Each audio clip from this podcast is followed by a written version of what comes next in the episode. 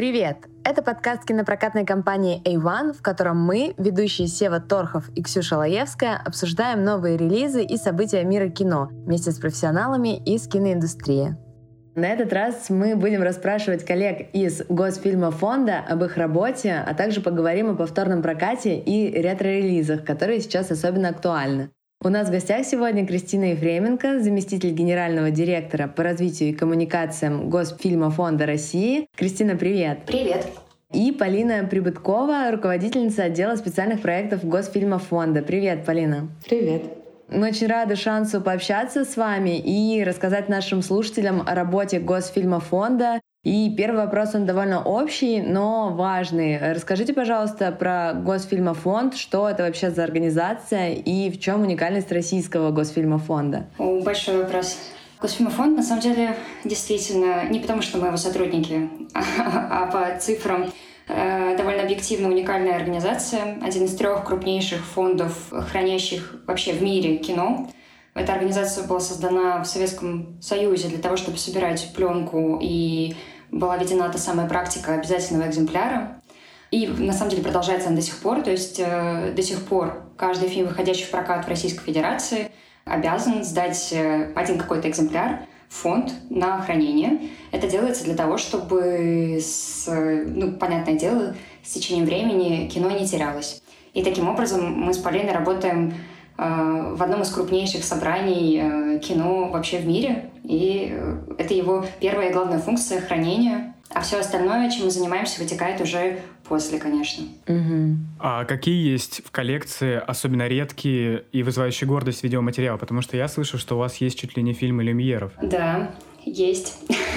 ну, на самом деле, все дореволюционное, наверное, кино в первую очередь вызывает, ну, вот лично у меня какой-то трепет. Хотя это такой вопрос очень личный, и любой ответ будет на него на самом деле субъективным. Что у тебя вызывает какой-то пиетет? Мы не против. Да, не знаю. Наверное, у меня вызывает, да. Естественно, пленки, которые сохранились в единственном экземпляре, дореволюционные. А, это какое-то невероятное окно в прошлое. У меня здесь такой, эм, не знаю, хроникальный какой-то интерес. А у тебя, Полин? Ну, согласна, да. Мне тоже э, интересно раннее советское и дореволюционное кино. И, и на самом деле в Госфильмофонде ведь еще очень много неатрибутированных фильмов и материалов. И кто знает, что еще там ждет нас, э, лежит неизведанного. А сколько всего, в принципе, видеоматериалов в Госфильмофонде? Примерно. К сожалению, нет точной цифры. Но в основном, на самом деле, кино хранится на пленке. Угу. И это более миллиона фильмовых материалов точно мы как бы знаем, да. Wow. Но количество точных фильмов сложно сказать, потому что один фильм часто состоит из э, ну, не, нескольких там роликов разных. Э, в общем, некоторого пакета фильмовых материалов он варьируется, поэтому, к сожалению, прям точной цифры нет, хотя это работа по э, изучению фонда и, собственно, его атрибутированию и приведению в порядок ведется вообще постоянно. Но даже до сих пор а, некоторые архивы сдают в Космофонд свои там разные материалы, и постоянно идет этот вот разбор. И из-за этого кажется, что может, наверное, показаться со стороны, что нет порядка, раз, ну, как-то вы не знаете, да, сколько у вас хранится. Но на самом деле это правда просто настолько гигантское хранилище и настолько беспрерывный процесс, что вот приводит к тому, что мы не можем назвать точную цифру, к сожалению. Огромное количество фильмов хранится, и, по сути, доступ к нему имеет очень ограниченное количество человек, как я понимаю. А ничего не хочется с этим сделать? В смысле, может быть, сделать какую-то онлайн-библиотеку? Эм, не знаю, есть такие планы? Да, конечно. Хочется, да. Нам тоже кажется, что в идеальном мире это должно быть так. С онлайн-доступом. Ну, это я просто в защиту тоже как бы фонда скажу, что это очень долгий процесс, и к нему, ну, собственно, на самом деле ему и подчинены тоже все, что делается сегодня, а что сегодня делается? Делается... Есть большой проект э, э, национальный под названием «Культура», в рамках которого оцифровываются сейчас все эти фильмовые материалы. На самом деле в довольно большом количестве. Я, простите, не помню точно цифры не буду врать, хотя они там в открытом доступе все и анонсируются каждый год. Но, в общем, идет постоянная оцифровка. Помимо этой оцифровки идет э, реставрация цифровая, так называемая. Это когда э, разные цифровные кусочки собираются в один э, единый файл, как бы, да, и подчищается, и дальше вот он уже хранится в виде именно фильма. И планируется, что в определенный момент все-таки э, действительно будет создан не, некий, наверное, онлайн-каталог, где будет э, в доступе те самые отреставрированные оцифрованные фильмы. Сегодня есть какая-то часть уже выложенная тоже в онлайне. Мы на самом деле выкладываем много и mm-hmm. на портал Культуры РФ, там прям целый гигантский раздел есть от Гусмин фонда. Это несколько лет продолжается и на Ютубе, и на Рутубе, конечно же. Да, я посмотрела парочку фильмов, кстати. О, приятно.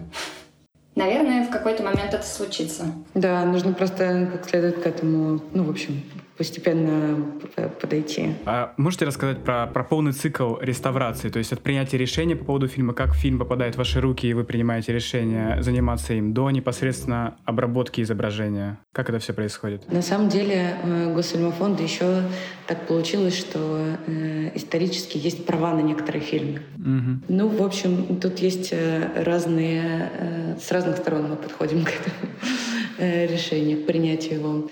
Либо мы отталкиваемся от того, на что у Госфильмофонда в принципе есть права, чтобы э, впоследствии работать э, еще как-то с этими фильмами в прокате, и показывать их, и э, предоставлять э, копии для показов другим там, компаниям или площадкам. Есть еще принцип тоже важный, там, не знаю, например, в этом году юбилей у Динары Асановой в октябре.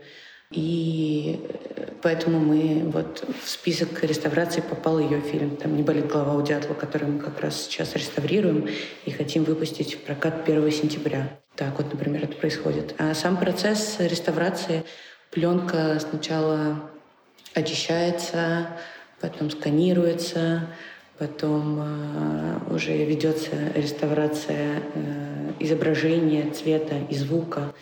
В общем, на самом деле довольно долгий, кропотливый процесс, в котором участвует много разных специалистов.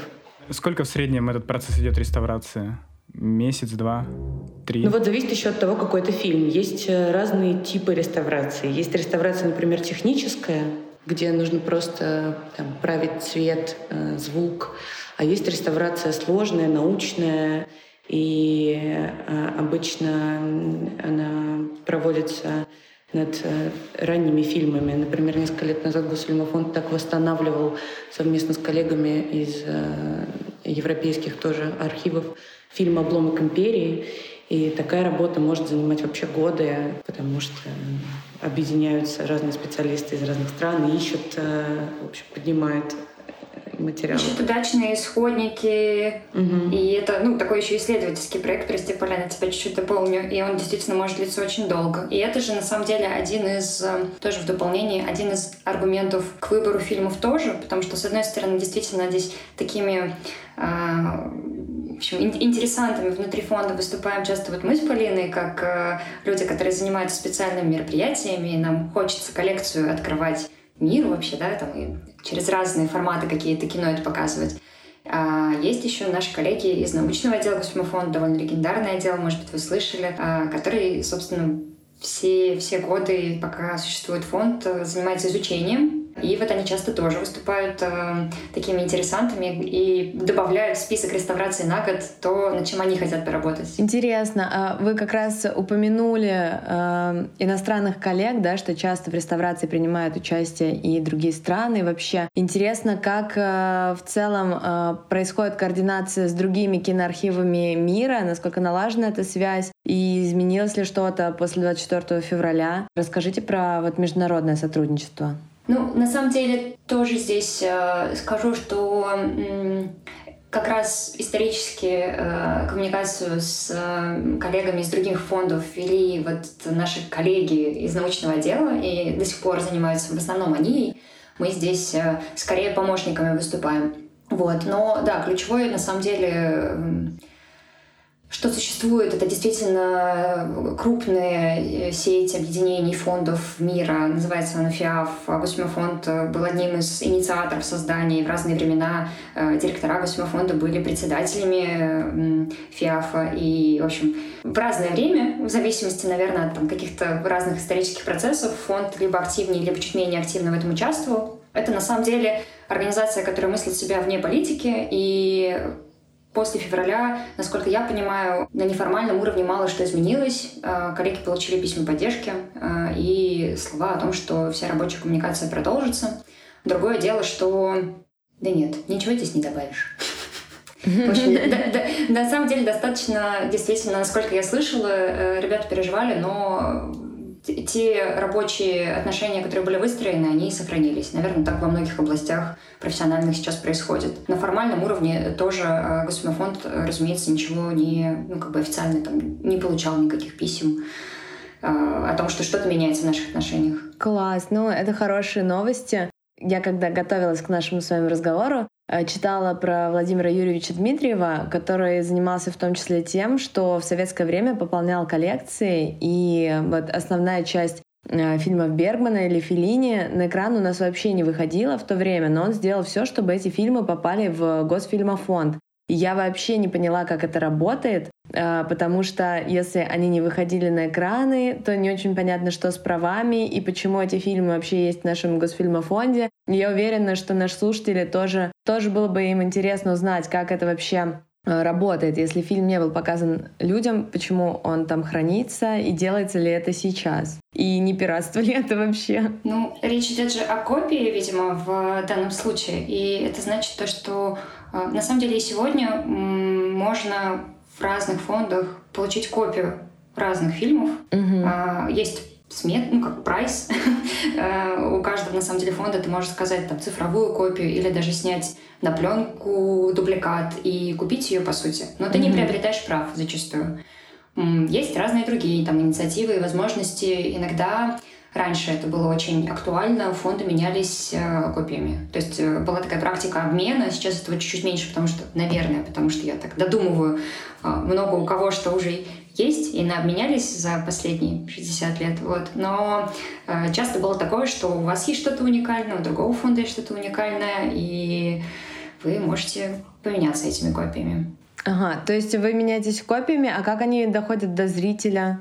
А, ну или в смысле их цель просто храниться? Да, все-таки первая цель фонда собирать коллекцию для того, чтобы просто она по факту была. Угу. Но дальше ты, конечно же, можешь инициировать, или там, любая другая организация может обратиться в фонд и уже у тебя взять копию и отдельно попросить права. Угу. То есть вот та история, о которой э, вы рассказываете, не факт, что там э, был момент сразу же показа, например. А возможно, они приобретали копии и параллельно договаривались о правах и делали показы. Угу. Кстати, Ксюша очень интересную тему начала, потому что я читал о том, что многие именитые режиссеры наши, Тарковский, Кончаловский, э, Михалков, они часто обращались э, к золоту Госфильмофонда и вдохновлялись архивным кино, чтобы делать свое. И мне вот, например, э, сложно представить, чтобы сейчас какой-нибудь молодой перспективный режиссер пришел бы в Госфильмофонд и сказал, стукнул по столу и сказал бы, покажите мне «Освобождение Иерусалима» или «Тарквата Таса», я тут э, клип LJ снимаю. Мне, мне кажется, или сейчас Госфильмофонд ушел из культурной повестки для режиссеров, или это не так? Мы, конечно, не можем, наверное, сказать за потенциальных всех молодых молодых режиссеров. Мне кажется, во-первых, многое просто есть э, в доступе,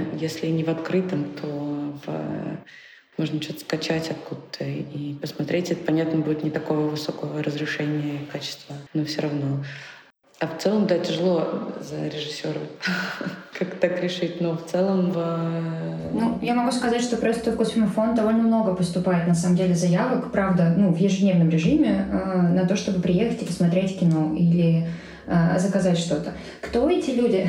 Мы, к сожалению, наверное, статистики не предоставим зачастую. Ну, догадываюсь, что в большинстве своем это все-таки исследователи кино, которые там с научными своими интересами к чему-то обращаются. Но хочется верить, что среди них есть просто молодые ребята, которые, правда, копаются, интересуются, и, может быть, кто-то из них что-то и снимет позже. Мы не можем этого знать.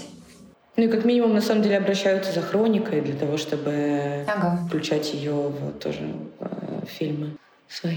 То есть чисто в теории можно себе устроить просмотр в Госфильмофонде при желании? При желании. Да и на практике можно, не только в теории. Приезжайте, пожалуйста. Класс, мы с Евой пойдем посмотреть к вам кино. Приходите. А мне еще кажется, что Госфильмофонду многие годы не хватало какого-то внятного пиара, потому что кажется, что его деятельность была скрыта от э, глаз обычных зрителей, хотя он включен в число особо ценных объектов э, культурного наследия вместе с Третьяковкой и Эрмитажем. И скажите, в какой момент все стало меняться, и вы почувствовали Ну или кто-то почувствовал до вас, что нужно давать народу смотреть архивное кино? Мне кажется, что все-таки на самом деле Госфильмофонду всегда была такая задача э, показывать, естественно, архивное кино. Э, и не то, чтобы кто-то пришел и такой, так, здесь такое хранилище, надо нормально об этом рассказывать и показывать. Всегда была такая потребность. Просто, опять же, меняются обстоятельства. Тот же самый кинотеатр «Иллюзион». Не всем известно, что это вообще-то «Иллюзион» Госфильмофонда. И Э, площадка в городе, созданная специально для того, чтобы показывать архивное кино э, прямо в центре города. Это же та самая инициатива, а она там 60-х годов, если я не ошибаюсь. Ну да, просто меняются времена, меняются инструменты, э, там, не знаю, вот реклама, пиар, как ты сейчас сказал, да, меняется немножко. Э, меняются команды. Но мне кажется, что каждый, почти вот даже то, что мы видим, каждый молодой человек, приходящий работать, если уж он приходит работать в фонд, то он с очень большой вероятностью, безусловно, в него влюблен, и он старается сделать все, чтобы показать коллекцию всем вокруг, ну а дальше уже в силу э, умений, обстоятельств, поддержки и так далее бывали более удачные и менее удачные времена, но однозначно э, удачные бывали. Вот. Ну, кстати, интересно, я не знаю, сейчас удачное или неудачное время, но мне кажется, что тут логично перейти к вопросу о повторном прокате, потому что это сейчас актуально. И мы расспросили Наталью Рябчикову, историка кино, научного редактора киноведческой артели 1895.io, о том, э, что такое повторный прокат как феномен в исторической перспективе, то есть повторный прокат в 20-е, 50-е и 90-е. Давайте послушаем Наталью. Когда мы говорим о 20-х годах XX века, о 50-х, о рубеже 90-х, мы не можем, конечно, говорить о повторном прокате как таковом. То есть речь чаще всего идет не о возвращении на экраны чего-то, что уже выходило, а о присутствии в различном объеме некого сегмента картин предыдущих десятилетий. То есть если мы говорим о 20-х годах, например, то э, советская киноиндустрия восстанавливалась после гражданской войны, после революции через прокат, через импорт э, зарубежных картин европейских, американских, старых картин, которые впервые закупались в 23-м, 24-м, 22-м даже годах. И э, так как они стоили дешево, они вот в массовом количестве действительно выпускались на экраны. Плюс в значительно меньшем количестве перевыпускались какие-то ленты, которые уже были э, на складах или были спрятаны, допустим, владельцами кинотеатров э, где-то внутри Советского Союза. И они снова выходили на экран, и э, провинциальные зрители, например, особенно любили снова смотреть дореволюционные мелодрамы с Верой Холодной, с Иваном Мажухиным, что-то типа «Позабудь про камин, в нем погасли огни», «Молчи, грусть, молчи». И в то же время, например, э, советские юные киноманы, синефилы, будущие знаменитые режиссеры, сценаристы могли себе позволить пересмотреть какой-то любимый киносериал из десятых годов допустим, французский или американский. Тогда, в десятые годы, они выпускались на экраны по принципу сериалов, действительно, по серии в неделю. Но к началу 20-х годов, конечно, все эти серии уже могли скопиться в каком-то определенном кинотеатре, вот можно было заплатить механику и посвятить вечер действительно просмотру полностью любимого сериала. То, что на английском называется binge watch. И это было очень значительное, действительно, эм, такое предприятие, скажем так, этот феномен, который, в общем-то, создал основу и экономического восстановления индустрии, и эстетического, в общем-то, изменения в индустрии в 20-е годы и рождению знаменитой школы советского монтажа, например. Если мы говорим о конце 40-х, начале 50-х, то в отечественном кино этот период известен как период малокартиния. То есть выпускалось очень мало отечественных лент. И для того, чтобы кинотеатры все-таки что-то показывали, на экраны выпускались, э, опять же, в значительном количестве зарубежные картины. Они приходили из двух источников. Во-первых, еще в конце 30-х это были ленты, привезенные из присоединенных территорий, из Прибалтики, из Западной Украины и Белоруссии. И также это были ленты, которые были привезены из Берлина, из Райхсфильмархива, то есть немецкого государственного архива, так называемые трофейные фильмы это была очень разнообразная такая продукция. Например, там были немецкие мюзиклы, которые пользовались очень большим успехом у советских зрителей. А также были, например, фильмы американские 30-х годов про Тарзана, целая такая франшиза.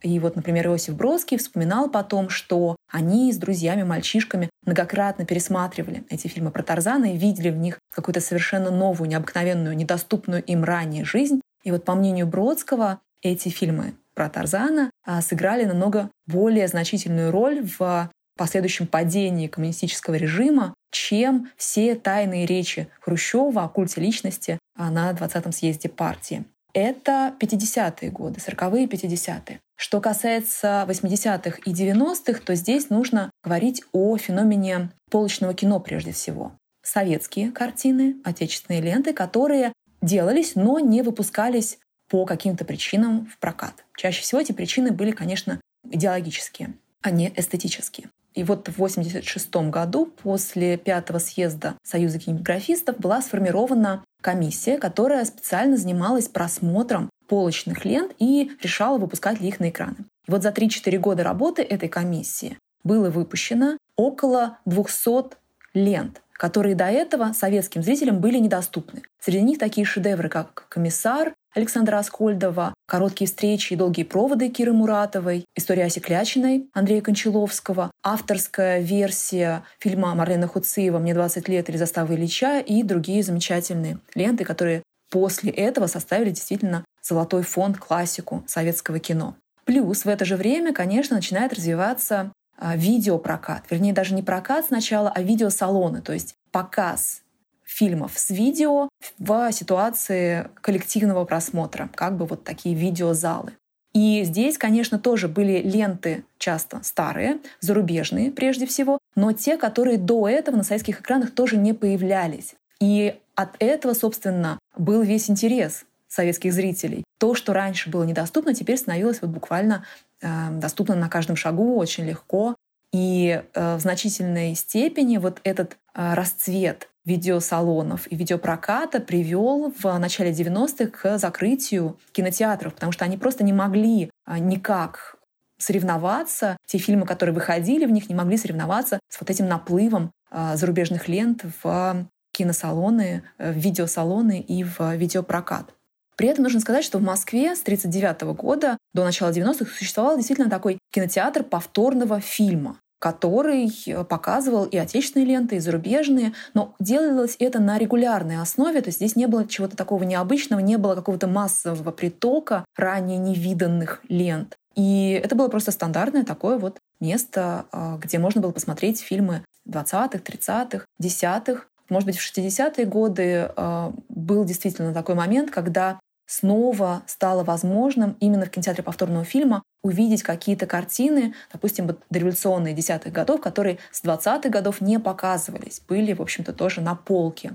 А, и это действительно было важно с исторической точки зрения, с эстетической точки зрения. Но все же вот этот кинотеатр повторного фильма, он не создавал такого яркого феномена одномоментного, как те, что были в 20-е годы, в период малокартинья и в период выхода полочных лент и расцвета видеосалонов. Кстати, об искусстве кино. Владимир Кочерян, исполнительный директор искусства кино, рассказал нам о том, какие функции искусство кино выполняет в совместном прокате с Госфильмофондом. Чаще всего, конечно, работа с повторным прокатом — это работа с ностальгией. А если мы берем какую-нибудь картину из классического периода там, 80-х, 90-х, может быть, даже начала нулевых, то это вполне себе знакомые фильмы у многих поколений, и люди ходят на них, чтобы вернуться в какое-то ощущение прошлого и порадовать себя. Но задача искусства кино в работе с повторным прокатом — это скорее такая исследовательская история. Мы часто работаем с фильмами, ну, мало знакомыми аудитории 20+, э, и стараемся как-то по-новому их переупаковать, найти выходы на того зрителя, который в противном случае бы просто бы не увидел бы этот фильм, вероятнее всего. Это такой событийный формат, э, исследовательский, кураторский, который помогает нам выйти за рамки нашей корневой аудитории, расширить э, представление людей о своем наследии и наследии их страны. Тут наша такая основная задача по работе с повторным кино. Также Владимир рассказал нам о том, кто выбирает выпускаемый фильм. То есть совместно принимается решение или Госфильмофонд приходит уже с готовым предложением. Также мы спросили, насколько повторный прокат помогает найти новых зрителей для старого фильма. Насколько кинотеатры идут навстречу старому кино на большом экране? История это уже длится достаточно много лет, и э, механизм работы с кинотеатрами уже выработался. Если поначалу, конечно, было недоверие и какой-то такой, может быть, внутренний у них препон по работе с э, неожиданными для них форматами, то сейчас, э, ну, конечно, сделаем сноску, что сейчас это э, во времена после 24 февраля и до 24 февраля все равно имеет огромную разницу. До 24 февраля было работать легче в том плане, что э, мы не заполняли собой существующие пустоты, мы лишь работали в своей нише и имели свои собственные задачи. А, и работая на этом поле событийного показа, мы могли какую-то свою линейку выстраивать. Сейчас, когда весь рынок, по сути, это рынок повторного проката, и ну, конкуренция выросла, она выросла в тех масштабах, когда это уже не имеет той ценности кураторской, которая была раньше. Поэтому мы снизили количество а, выпускаемого контента и начали еще более точно работать с площадками. А, мы никогда не бежали за огромной росписью. Мы скорее работали с э, теми, кто был готов отнестись к этому не только как обычному показу кино для заработка, скорее как способу, опять же, поговорить о культуре, истории своей страны и внутри этого выстраивать какие-то свои событийные форматы. Каким своим повторным прокатом или ререлизом а, искусство кино и Владимир гордятся больше всего и почему? Сложно сказать, чем можно гордиться наиболее э, из всех тех фильмов, что мы выпустили. Ну, наверное, исходя из контекста э, времени, это «Иди и смотри», Климова и «Летят журавли», которые мы выпускали к дате 9 мая в прошлом году и позапрошлом, э, и «Восхождение Ларисы Шипитько». Я думаю, что эти фильмы были полезны полезно даже несмотря на то, что, судя по всему, они, конечно, не сработали, но хоть на то количество людей, которых увидела, в голове у них, надеюсь, что-то изменилось. И сейчас эти полезные эмоции останутся с ними. В любом случае мы продолжаем работу, и в ближайшее время мы выпускаем в прокат э, историю Осеклячиной. Это реставрация новейшая фильма Кончаловского, э, не совсем известного его фильма. Ну, на данный момент это не один из самых просматриваемых фильмов и точно не то, что входит в такой ностальгический советский классический title. А опять же, мы берем кино малоизвестное, пытаемся вытащить его на какие-то более широкие массы и познакомить э, зрителя с чем-то новым для себя, но э, классическим для нашей страны, который находится в такой сложной сейчас ситуации о том, как это по-другому в нынешних условиях заниматься прокатом старого кино и ререлизами, мы расспросили главных специалистов в этом деле кинопрокатную компанию «Иное кино». На наши вопросы отвечал Алексей Бажин, основатель «Иное кино». И вопросы наши звучат так. А есть ли в нашей стране какие-нибудь особенности проката старого кино? И если да, то что это конкретно и с чем это связано? На мой взгляд, а, говорить об особенностях кинопроката классики и культового кино, чем, собственно, занималась всегда наша компания «Иное кино» э, в России, э, говорить после 24 февраля совершенно неуместно. По одной простой причине, потому что никаких особенностей уже нет. И я думаю, их не будет на протяжении долгих-долгих лет. Поэтому я немножко отмотаю назад и расскажу, как это все было и что я мог мы могли заметить э, на протяжении предыдущих семи лет, э, в течение которых э, наша компания выпускала кино в кинопрокат, большой по стране, широкий, но и не только. То есть мы начинали все-таки с разовых показов в трех городах. Так вот, а, что было интересного? Интересно было то, что начали-то мы с того, что нам самим не хватало большого кино из истории, из мировой истории, да, в кинотеатрах. То есть вот этого опыта не хватало. То есть лично я не понимал, э, почему этого не происходит. Поэтому, ну, собственно, мы решили вот этот вот э, пробел и самолично заполнять. В первую очередь э, как бы и для себя тоже, но и надеялись на то, что не мы одни в таком желании. И как раз все так и вышло, потому что выяснилось довольно быстро, что огромная есть какая-то часть аудитории или да, просто людей на самом деле. Это я, мне даже сложно их называть зрителями, потому что на тот момент возможно, эти люди в кино-то уже бросили ходить. Почему? Потому что очень большая часть а, наших зрителей э, нам оставляли комментарии в соцсетях и так далее, ну, много где, да, о том, что мы а, их вытащили снова в кино. Они много лет не были в кинотеатрах, и вот они снова пришли. Там кто-то пришел на фильм «Чужой», кто-то на «Апокалипсис сегодня», да, кто-то на фильмы Бергмана и Антониони. Поэтому вот такая особенная э, как бы история. Я, честно говоря, не уверен, что это все является особенным или отличным от опыта иностранного, зарубежного, но, по крайней мере, когда мы запускали проект, мы не знали вообще, что нечто подобное существует и в мире. На самом деле, по моим ощущениям, тренд на перезапуск а, кино а, в кинотеатрах появился, на самом деле, чуть позже. То есть мы где-то там были в первых, по крайней мере, рядах. Вот. И еще одна интересная вещь — это то, что э, в нашей стране, несмотря на то, что проживает да, 140 миллионов жителей, э, в кино уходит очень малый процент, дико малый процент. Это я, конечно, понял со временем. А, вот, поэтому тоже тут, как говорится, не стоит обольщаться. Это все очень тяжело, сложно. Нам было непросто приучить э, кинозрителей э, регионов, то есть глубинов буквально, да, приходить смотреть классику в первозданном виде, а это наша концепция, да, то есть в оригинале с субтитрами, но у нас это получилось. Было сложно договариваться с кинотеатрами, нам никто не верил. Вообще, когда мы запускали наш проект, вот ни один человек мне не говорил, что крутая идея, все получится, давай. По крайней мере, я такого не помню. Я имею в виду из окружения, в том числе из киноиндустрии. Очень многие крутили у виска. На самом деле, ну, как бы практика и опыт наш показал, что все возможно, зрители есть, они найдутся. Но это было, по крайней мере, все до 22 года. А чтобы говорить о будущем э, ререлизов в нашей стране, а, мне кажется, важно заострить внимание на настоящем. А ситуация сейчас а, такова, что, ну вот на нашем примере, что мы довыпускаем то, что было нами ранее закуплено, а, вот. Что-то мы будем перехватывать, так сказать, на российском рынке на какое-то время, ну, буквально ради того, чтобы а, еще дополучить какую-то, попробовать прибыль, чтобы не быстро сворачивать компанию, чтобы сохранить какие-то рабочие места.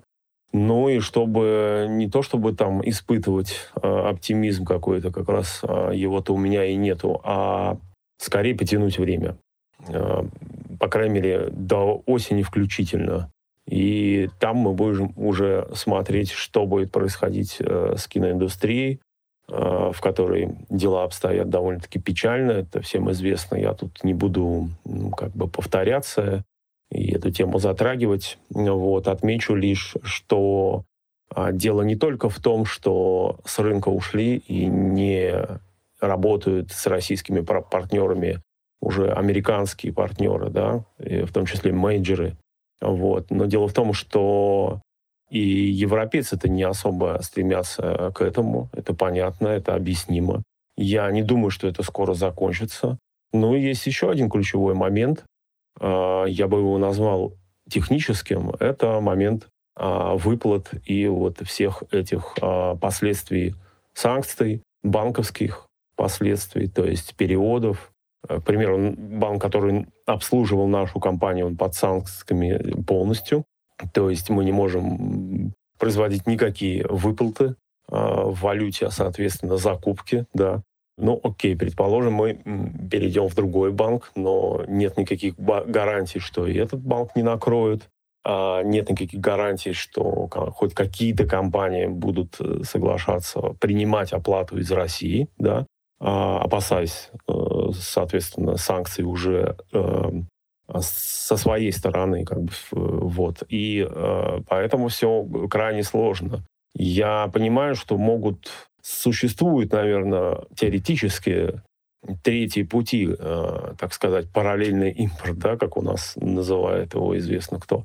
Но и это тоже не так просто. Я пока не вижу, чтобы это на практике в кинопрокате в российском применялось. Ну, возможно, через месяц-другой мы немножко поймем, насколько это вообще какая-то утопия или нет, и как это вообще может работать, да, с какими потерями, с какими рисками. Но пока я вижу, что даже если это будет работать, да, то, то есть, условно, закупать фильмы через третьи страны, там, не знаю, которые являются пока еще дружественными, их на самом деле по пальцам одной руки можно пересчитать, да, для России. И с э, последующей передачей прав для проката в России. Довольно сложная схема, но даже если она возможна, это тут сразу возникает очень много рисков. Вот. Во-первых, это дольше. Во-вторых, это, скорее всего, будет дороже. Вот, по, ну, хотя бы по, по причинам налогообложения. Вот. И, ну, опять же, в-третьих, э, не факт, что мы как-то э, сможем э, много заполучить каких-то интересных фильмов для нашей аудитории. Еще, конечно, один э, факт отмечу, важнейший, который я наблюдаю прямо сейчас. Мы видим огромный просто спад в посещаемости э, вообще, в принципе, кино. И на самом деле нас это коснулось тоже очень сильно, потому что огромная часть э, нашей аудитории, и я считаю, что это, конечно, наша аудитория, то есть образованные, активные люди, молодые, они уехали из России. Это просто миллионы людей, и этот процесс, он продолжается. Я уверен, что иммиграция, она будет длиться довольно долго. Да, какая-то часть потенциальных наших зрителей, она вернется. Но я уверен, что пока все так, как э, сейчас обстоят дела, а я не вижу никаких перспектив, если честно, ну, каких ре, реальных перспектив, да, то это все будет только усугубляться. Поэтому, скорее всего, э, примерно осенью мы увидим много еще чего интересного в нашей а, работе в киноиндустрии в России. И поэтому, как известно, закупать э, фильмы это такой длительный процесс, то есть там, переговоры могут длиться там, от одного до трех месяцев, да, выплаты, то есть даже если это возможно через третьи страны, а потом еще и выпуск, подготовка, так вот э, это огромные риски, потому что закупаешься ты сейчас, а что будет через там 4 месяца, э, ну, никто не сможет сейчас предсказать. Вот. Я думаю, что, по крайней мере, мы сейчас работаем в таком режиме. Э, надеемся на лучшее, но готовимся к худшему, поэтому мы не форсируем события. В таком полузамороженном э, состоянии работаем. Я не очень понимаю, что такое угроза релизами. Ну, например, наша компания никогда не занималась, по сути, релизами. Мы выпускали то кино, которое вообще никогда не было в российском прокате. Иногда мы выпускали те фильмы, которые уже были в российском кинопрокате, но настолько давно и выросли уже несколько новых поколений, там одно или два даже, может быть, которые, опять же, эти фильмы в кино не успели посмотреть. Там, ну, не знаю, ближайший пример — это фильм пролетая над гнездом кукушки, который в Советском Союзе выходил в 89 году. Да? Много ли его видели сейчас из тех, сейчас из тех, кто ходит в кино? Думаю, очень мало.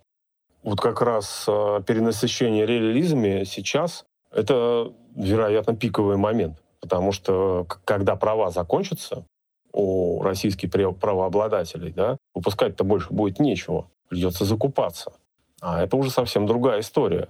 Поэтому никакой на самом деле угрозы нету. Скорее всего, угроза того, что эти релизы рано или поздно закончатся. Скорее рано, чем поздно. Я думаю, осенью их будет уже совсем мало. И э, э, если какое-то количество кинотеатров еще будет показывать, разумеется, будет нечего, то перевыпускать начнут уже просто все подряд. Мы даже сейчас видим эту тенденцию, что совершенно непонятно, зачем некоторые фильмы выпускать, почему именно так, да. Это сложная ситуация. Тут я даже не критикую. Мы сами сейчас в этой ситуации находимся. Попробуем несколько месяцев что-то из нее выжить, наверное. Опять же, в надежде просто оттянуть какой-то срок падения всей этой нашей истории, всего кинопроката России. Я как-то другого пока я не вижу. Но поживем, увидим. Может быть, глядишь, какой-то уже не черный, а белый лебедь прилетит в нашу страну и как-то все образуется. О том, что происходит с кинотеатрами, мы поговорили с Максимом Горбовым, директором Каро Арт. И мы задали следующие вопросы о том, какая динамика развития старого кино на большом экране А растет ли аудитория или наоборот уменьшается? И как чувствуют себя такие релизы после 24 февраля. Также Максим рассказал о механике работы с релизами, о том, какие есть особенности, связанные с показом старого кино на большом экране, и насколько сильное или наоборот преимущество у релизов перед большими конкурентами по части стойкости в прокате. Аудитория фильмов повторного проката растет несомненно. Если 8-10 лет тому назад повторного проката классических лент как такового не было. Это были какие-то точечные, единичные показы на различных площадках, то сейчас повторный прокат уже смело э, выходит на большой экран. И даже тот факт, что в какое-то время фильмов именно повторного проката просто стало физически больше, чем новых, это свершившийся факт. Хорошо ли это для самого проката? Думаю, все-таки нет. Это работа штучная и важная в моменте когда становится засилием та история, что на дате выходит 4-5 картин повторного проката, это не идет никому на пользу потому что это не массовое кино, и зритель у таких лент преимущественно один. Отличительная работа, особенности э, кино, во-первых, над ререлизами и повторными релизами работают не просто менеджеры по прокату, а это команда кураторов, которая специализируется на кино, имеет э, большой опыт работы в культурных институциях. И вот как раз кураторский подход — это попытка рефлексировать, понять реальность через кинематограф, предложить зрителям эту духовную беседу. А сам по себе этот опыт, конечно же, отличителен. Работу кураторов кино можно сравнить с э, кураторством в любой культурной институции, например, музее. И кураторская работа — это концептуальный подход, работа со смыслами, но даже не на уровне маркетинга, а на уровне метафизики. И, признаюсь честно, даже у нас не всегда есть стопроцентная уверенность в том, что картина сейчас найдет своего зрителя, но мы пробуем, экспериментируем, предлагаем. У нас каждый месяц как минимум 20 различных показов. Что-то из прокатного кино, что-то совсем эксклюзивное в рамках э, одного спецпоказа. И после мы видим итоги, смотрим, как и за что зритель голосует, что ему сейчас нужно. Можем привести такой пример, когда в течение одного месяца именно картины повторного проката у нас шли для совершенно различной аудитории. Это первый фильм «Годовщина революции», классика документального кино Дзиги Вертова, и картина, которая предвосхитила все веяние кино 80-х годов «Игла», прекрасное кино Рашида Нукманова. Такой опыт у нас был, и я думаю, мы его впредь и будем повторять, когда фильмы именно повторного проката идут для совершенно различной аудитории. Важное, что еще хочу заметить, мы очень чутко относимся к обратной связи. Зрители пишут слова благодарности за то, что мы показываем кино, в том числе сложное и дающее пищу для ума мы всегда стремимся выбирать именно те проекты, которые близки не только кураторам, но и в принципе соответствуют духу времени, духу момента.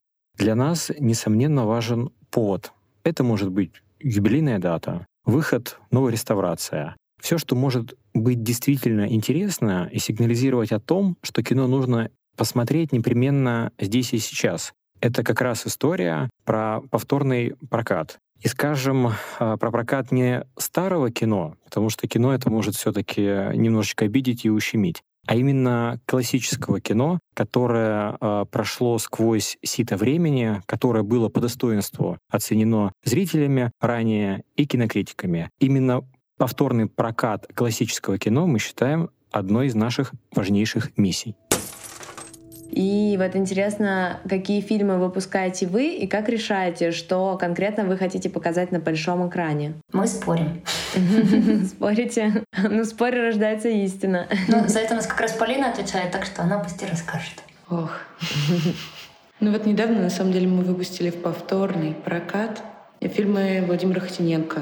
Мы долго думали вообще, нормально ли, уместно ли и правильно ли выпускать их в том формате, Э, мы это сделали ретроспективой.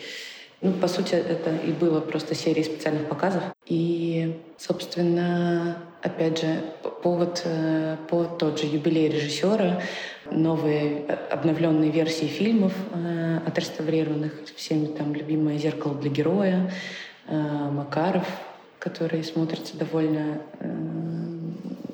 живы Актуально. сейчас. Актуально, да. И фильм «Мусульманин». По-новому, в общем, тоже его можно увидеть теперь в нынешнем контексте. Собственно, вот это был первый опыт Госфильмофонда в э, дистрибуции и в прокате, потому что до этого, как сказала Кристина, архивные фильмы показывались только Госфильмофондом на собственной площадке в Иллюзионе, а здесь мы немножечко расширили э, географию и вышли за пределы собственного домика. Ну вот, как я уже сказала чуть раньше, в планах выпустить в прокат э, фильм «Не болит голова» у Диатлы Асановой Динары. Дальше а дальше тоже есть планы, но не хочется пока так далеко заглядывать и все раскрывать все карты, но собственно по такому незатейливому принципу мы выбираем то, что для проката подошло бы, и то, что было бы интересно увидеть зрителям, то, что как-то э, соотносится с какими-то трендами, в том числе и в повторном прокате, кино повторного проката. Мы, конечно же, обращаем внимание на опыт э, коллег. Иван, например. Или искусство кино. То, с чем работают э, прокатные компании успешные. Ну, мы действительно здесь, э, надо понимать, довольно сильно ограничены в правах. Ну, то есть, да, просто у Госфильмофонда а, остались права на фильмы некоторых студий, и мы просто выбираем из того, с чем мы вообще сможем работать. А второй, наверное, критерий — это то, что, э, ну, правда, то, что важно, что так как когда ты говоришь даже об ограниченном прокате, ты не можешь показывать пленки, тебе нужна очень хорошая цифровая копия. А так как все-таки Госфильмофонд — это хранилище на пленке, то вот да, на, то есть, соответственно, фильмы сначала должны быть отреставрированы. А что можно отреставрировать, где есть эталонная копия. То есть здесь, ну, знаете, много еще таких технических маленьких нюансов всплывает, что ты можешь написать там лонг-лист из 20 э, фильмов мечты, а из них реализуемы к реставрации, соответственно, потом вообще имеет потенциал к широкому показу там только один. Вот, это второй критерий.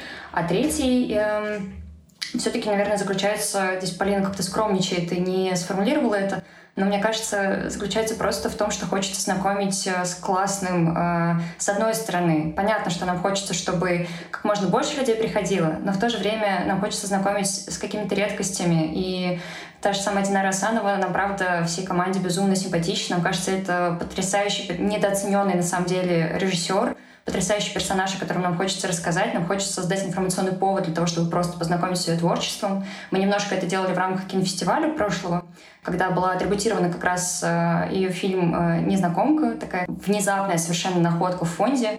И это было классно. И хочется еще чуть больше внимания к ней привлечь. И, конечно, такой вот еще не побоюсь этого слова, кураторский здесь э, интерес тоже есть. Просто знакомить с классными авторами э, через нашу деятельность. Мне очень интересно, почему вы приняли решение в этот раз делать все самостоятельно, а не обратиться за помощью к тому же искусству кино. И, как я понимаю, вы и дальше планируете все делать самим. Ну, мы, наверное, будем экспериментировать. Э, и тоже вот пока, простите, не готовы анонсировать, потому что это не финализированные какие-то договоренности, но опыт совместного проката тоже планируем. Но при этом, да, пришедшей команде э, было очень интересно попробовать самим эту историю, тем более, что вот и я, и Полина э, обе работали и в кинотеатрах, и занимались, в общем, так или иначе разными э, кинофестивалями. Понятно, что прокат — это совсем специфическая какая-то отдельная история, но кажется, что Госфильмофонду было бы полезно на самом деле э, уметь реализовывать какие-то такие небольшие арт-истории самостоятельно. Ну, нам просто кажется, что это навык, который было бы клево э, освоить. Вот. С какими-то неожиданными трудностями в связи с кинопрокатной деятельностью? Ну, там вообще обстоятельства были довольно неожиданные и трудные. Так что первый опыт, конечно, был очень сложный. А, и фильмы мы, с одной стороны, правда, сознательно э, решили поработать с этим автором, нам это было очень интересно. Но в этих обстоятельствах было, наверное, чуть-чуть сложнее, чем когда мы это задумывали там, в декабре 2021 э, года. Тогда это виделось немножко иначе, обстоятельства были иные. А по весне, когда это все реализовывалось, уже было немножко по-другому. И когда в целом ты занимаешься э, такими вот изысканными, как нам кажется, историями и точечно знакомишь там, с отреставрированными э, более или менее известными фильмами зрителя в нормальных обстоятельствах, когда у него есть альтернатива еще и Бэтмена ко всему прочему посмотреть и так далее, это одно. А когда у него нет этой альтернативы, это совсем другая история. Ну, я уже услышала о том, что э, есть кураторские амбиции, это очень круто. Но у вас э, есть ощущение, что вы сами формируете аудиторию? Или вы скорее отвечаете на запрос ну, людей, которые любят кино и готовы смотреть что-то необычное, не Бэтмена? Я думаю, на самом деле у Госфильмофонда, э, Госфильмофонд примерно имеет представление о своей аудитории. Да. Э, это и аудитория э, кинотеатра «Иллюзион», и аудитория фестиваля архивного кино и его предшественника э, фестиваля «Белые столбы», вернее, его такого прародителя. И довольно разная аудитория, она как и просто ну и околопрофессиональная аудитория, и аудитория синефилов, назовем так. И в целом и в целом это аудитория, которая, ну, опять же, которая интересуется повторным прокатом и кино, э, которое выходит в повторный прокат.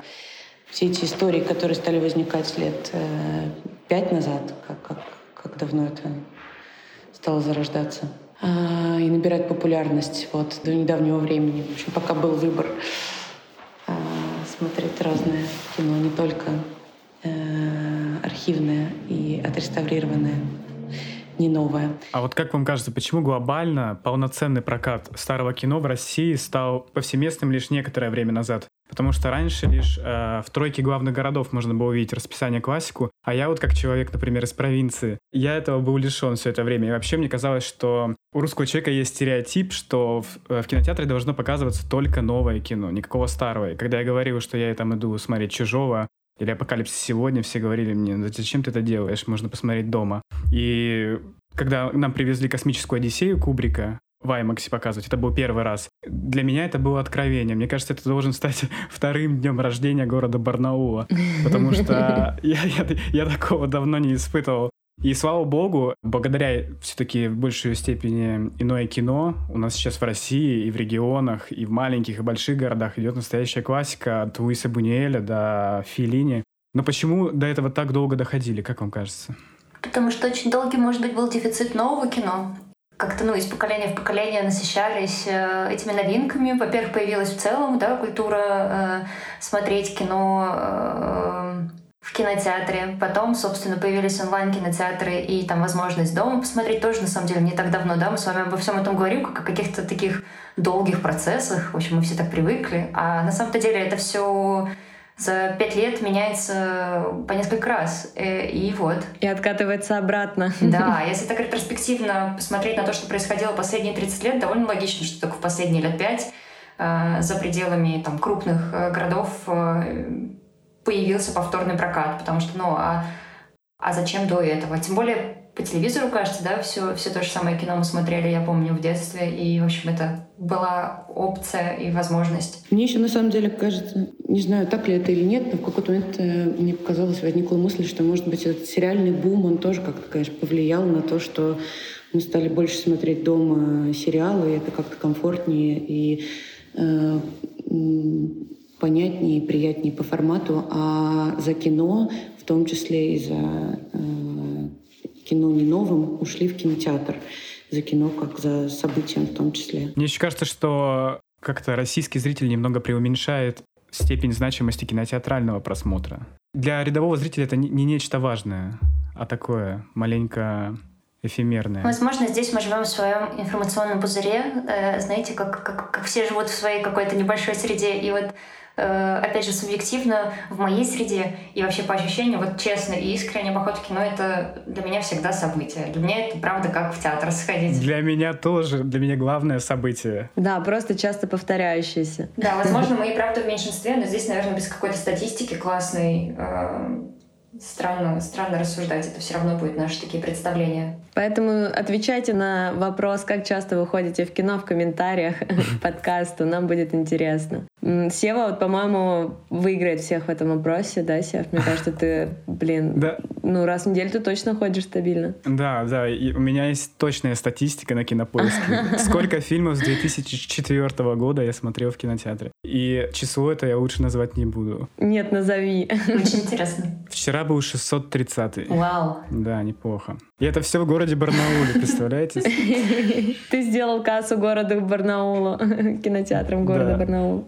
А по вашему мнению, вообще, насколько масштабным должен быть прокат э, старого кино? То есть должно ли у классики появляться большее количество сеансов, либо таким проектам больше комфортно быть точечными и иметь, например, лучшую наработку на сеанс, что мы постоянно видим, например, у иного кино? Наверное, это зависит от фильма и целей, э, с которыми он выпускается. Если речь идет о так или иначе хите и культовом кино, то понятное дело, что там есть и шанс, и потенциал, и экономическая целесообразность э, ставить его гораздо шире.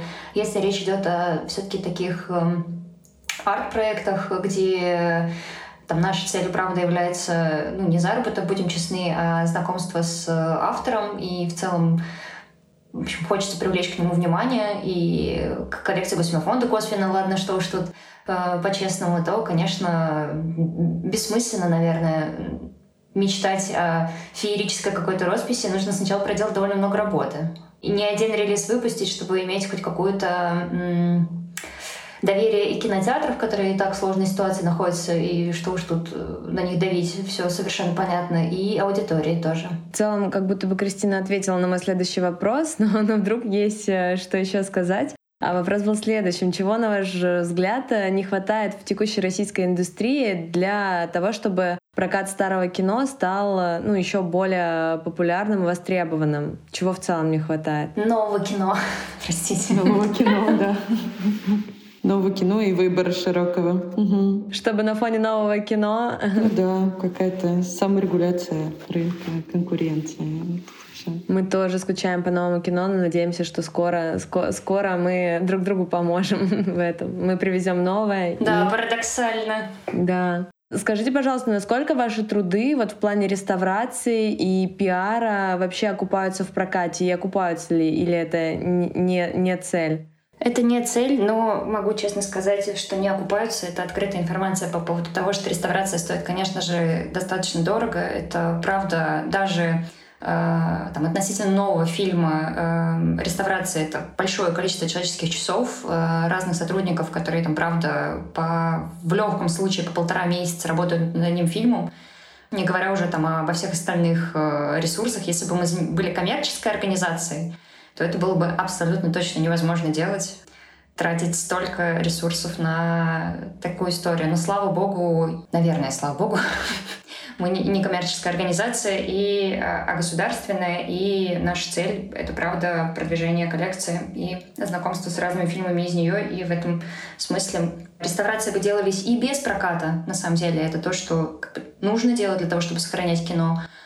И здесь мы тогда можем Э, рядышком стать и делать то, что нам интересно. Вот такой вопрос. Несмотря на то, что пиар Госфильмофонда ускорился, и теперь мы видим э, в новостных сводках и о ретроспективе Хотиненко, и о других ваших проектах, мне кажется, это все равно остается немного ну, это все для московской и питерской публики в основном. А есть ли у вас планы разрастись на страну в целом, то есть э, в те же регионы пускать архивное кино. Потому что я, можно я расскажу, э, я был на вашем, на открытии Московского международного кинофестиваля архивного кино и смотрел там на открытии Юдиф и Лаферн Луи Фиада. Здорово. И для меня это был удивительный опыт. Просто не, не, меня не сколько сам фильм впечатлил, хотя и он тоже на самом деле, сколько сама концепция того, что я смотрю в кинотеатре с, заинтерес... с почти заинтересованной аудиторией, и меня это очень потрясло. И меня даже не смутила женщина, которая сидела на одно кресло от меня, и которая умудрилась заснуть и прихрапывать, несмотря на то, что фильм шел, внимание, 15 минут. Может, у нее была тяжелая ночь, всякое бывает. Это случайно не я была. Да-да-да. Я тоже о тебе подумал сначала. В будущем. Но нет, э, в ее защиту скажу, что это было зимнее, холодное утро. Это аргумент в ее пользу. Вы, наверное, забыли вопрос, пока я все это рассказывал. Да, почему э, Госфильмофонд не работает по всей стране в целом? И есть ли планы в этом направлении? Ну, тоже немножечко в защиту и оправдание скажу, что немного, немного мы все-таки э, стараемся, стараемся э, стараемся это делать. Например, у нас э, недавно мы провели совместный, совместную ретроспективу с русским музеем, э, у которых есть множество своих филиалов в разных э, городах России и даже чуть-чуть за ее пределами. Правда, мы работали в онлайн-формате и транслировали фильмы нашего как раз научного сотрудника, искусствоведа Сергея Гудова про космос. э, «Космос до космической эпохи». У нас была такая программа еще в «Иллюзионе», но мы вот ее решили еще э, показать онлайн вместе с Русским музеем в их филиалах и транслирую это в том числе в YouTube. Вот, и там были какие-то очень большие цифры по просмотрам, там, несколько миллионов человек э, из разных городов смогли посмотреть эти фильмы. Ну и про прокат это же тоже на самом деле э, естественная задумка была в том, чтобы все-таки зайти в другие города и показать кино в других городах. Другое дело, что э, ну опять же э, экономическая ситуация, вообще все происходящее, обстоятельства наверное, как нам кажется, может, мы здесь не правы и вообще ошибаемся, время покажет и опыт, но, в общем, не столько городов и не столько кинотеатров взяли того же самого ретроспективу Хтиненко, хотя мы там предлагали всем, и нам очень хотелось показать это шире, но это всегда, как и в любом другом прокатных проектах, ну, ну все-таки, как бы, да, последнее слово остается за кинотеатрами. Увы. А так, в целом, эта инициатива, она и была задумана с тем, чтобы выходить за пределы иллюзиона, города Москвы, где у нас, понятное дело, много всяких разных проектов и там в Петербурге с коллегами с Ленфильма, и мы делаем классную программу с Новым радио. В общем, так или иначе, в крупных городах у нас есть разные проекты, и мы чувствуем, что мы там эту нишу освоили и понимаем, по крайней мере, куда двигаться. А вот э, как взаимодействовать э, со всей остальной страной в офлайн формате, кроме как э, через прокат, честно говоря, пока не придумали. И это и, и было придумано для этого. Кинотеатры, одумайтесь, пока не поздно. Спасибо за поддержку. Да, а мы бы хотели еще спросить э, про ваши планы на будущее и увидели, что у вас планируется секретный сеанс, и мне показалось, что это очень классная идея. Вот, э, расскажите, пожалуйста, э, чего, чего нам ожидать в будущем от Госфильма фонда? Секретный сеанс. Это любимый проект, на самом деле. Угу. С одной стороны, очень очевидный и неоднократно там, успешно проведенный тоже в крупных городах. Есть эта практика просмотра с кинопередвижки, на пленке, на улице, в каких-то неожиданных местах разного кино. Наши коллеги, мы с Полиной в прошлом работали в команде Москино, и наши коллеги долгие годы, может быть, знаете, у Москино были разные проекты э, с кинопередвижки, это было и, и до сих пор продолжается, насколько я знаю. В общем, это довольно такая понятная в нашей среде практика э, и формат работы с аудиторией. Ну, мы вот решили, что так как мы имеем дело с, в данный момент с фондом и с коллекцией, в которой много всяких разных редкостей, и много необычных копий и классного кино, которое, может быть, в другом формате не посмотреть. Мы можем упаковать это э, в сеанс-сюрприз. И, собственно, назвали это секретный сеанс, когда ты регистрируешься на показ, но не знаешь, что именно из коллекции Госфильма фонда ты посмотришь. Но подсказка тебе служит место. А, вот. И ближайшие сеансы у нас, Полин, расскажи, когда. И, может быть, э, кто-то из нашей аудитории погадает, э, что же, что же можно там посмотреть и придет. Собственно, недавно открылась эта программа показом фильма «Дайте жалобную книгу». Я рассекретила, потому что показ уже прошел. И э, «Дайте жалобную книгу» фильм Рязанова про ресторан мы показывали во дворе э, ресторана Deep Fried Friends на Таганке родименькой. И это было очень, очень приятно, тепло и, в общем, супер. И мы с нетерпением ждем продолжения этой программы. И самый последний, самый секретный сеанс Э, это вот как есть концепция Secret Cinema, где неизвестно на самом деле и не только фильм, но еще и место показа. Вот последний у нас примерно такой же. Потому что, э, ну, в общем, мы надеемся, что на этой неделе окончательно все э, утвердится, и мы сможем анонсировать место. Но это, в общем, интересная, интересная локация, которая, возможно, только откроется после реставрации в сентябре собственно, показом там мы и планируем завершить э, эту программу. Заинтриговали, заинтриговали угу, нас. В этом цель. Ждем в нетерпении. Да, будем, будем следить и, и обязательно доберемся, я думаю.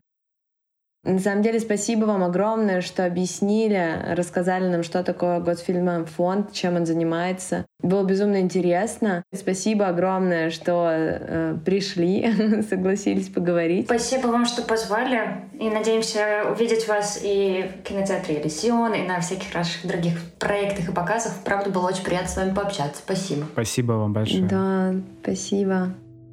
Друзья, традиционно мы разыгрываем мерч от гостей нашего подкаста в телеграм-канале A1 Films. Условия очень простые. Вам нужно всего лишь задать вопрос, и наши коллеги из Госфильма фонда выберут лучшие из вопросов и наградят победителя. Вот, желаем удачи, ждем ваших лайков, ваших комментариев и до встречи в новом выпуске. Пока-пока!